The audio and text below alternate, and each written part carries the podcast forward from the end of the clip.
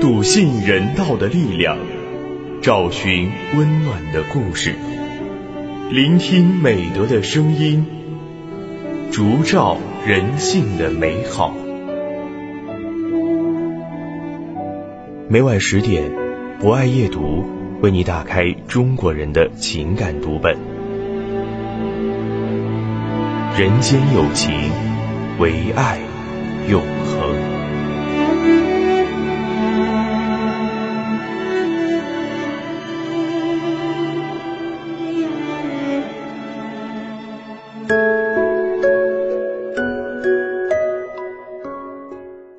大家晚上好，欢迎收听今晚的博爱夜读，我是今天的主播木林。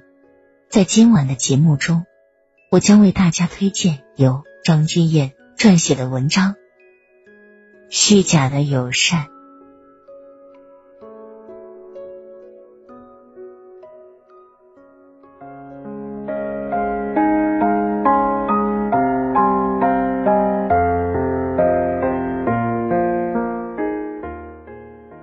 单位招了一位保洁阿姨，五十岁左右，穿着朴素得体，干活麻利。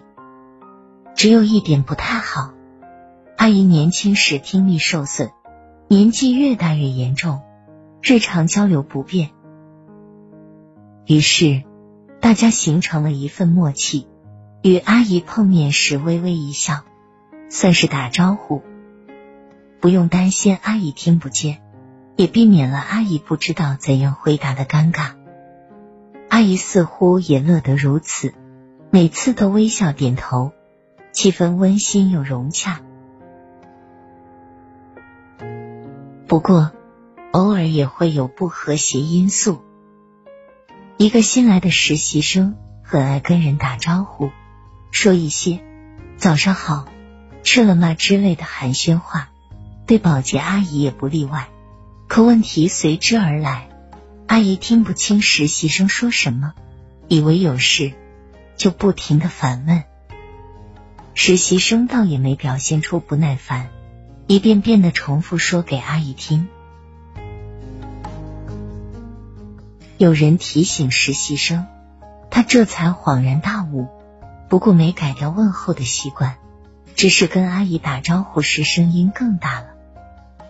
天气预报说今天有雨，阿姨你带伞了吗？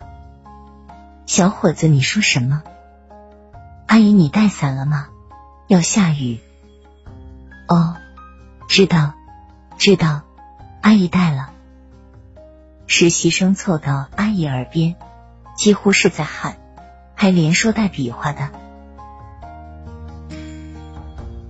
众人无奈的摇头，觉得实习生不懂事。明知阿姨耳背，还非要跟阿姨说话，让人家多难堪。况且自己说话时咋咋呼呼的，好像在凶阿姨，看起来也太不友善了。直到有一次，单位发节日福利，因为事前安排好送货的司机临时有事，大家便决定中午自己去仓库领取。下班时。喜滋滋的带着福利回家，有人看到保洁阿姨，悄声说：“坏了，我们应该帮阿姨带回来的。她肯定不认识仓库，问路又不方便。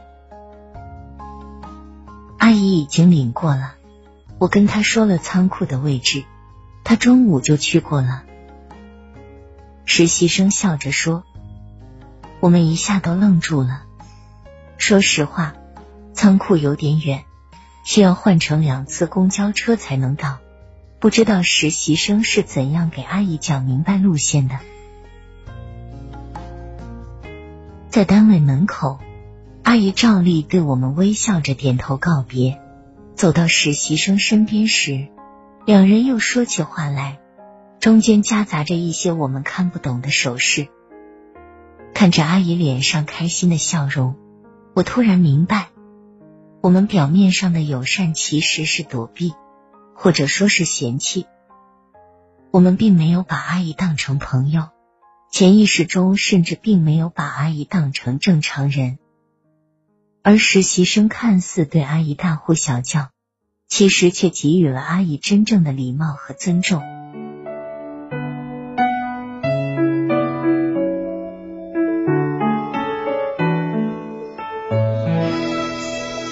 天边的夜空藏着小小的梦，能看见这个世界的每个感动。月光的温柔。带着你我的笑容，就让我抱着你的梦一起走。幸福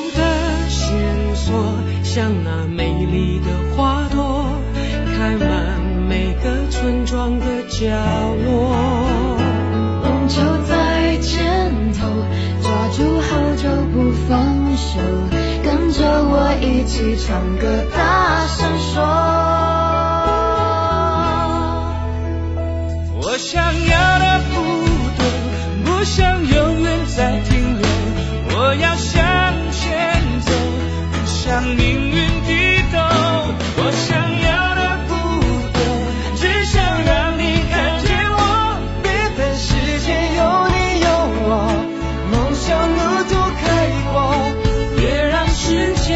忘了我。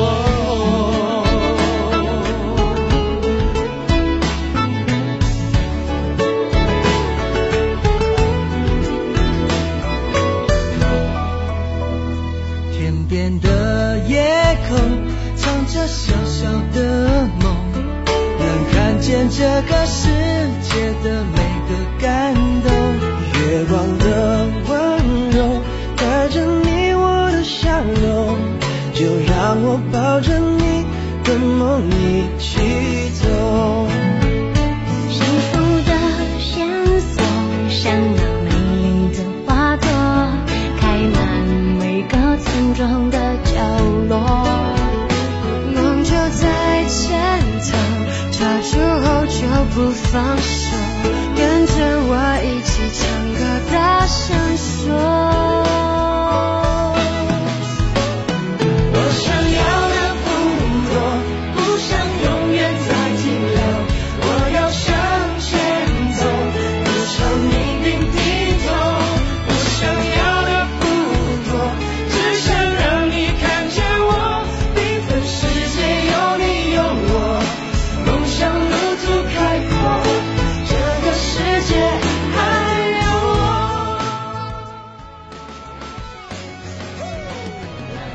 以上就是本期博爱夜读的全部内容。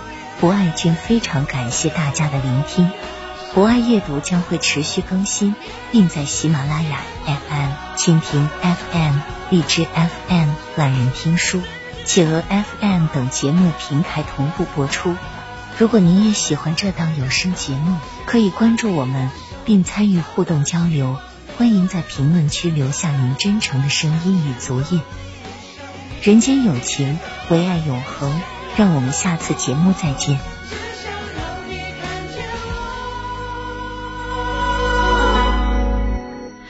缤纷世界有你有我，梦想路途开阔，这个世界还有我。抛开一切烦忧，勇敢找到自我，世界也会。Jaya.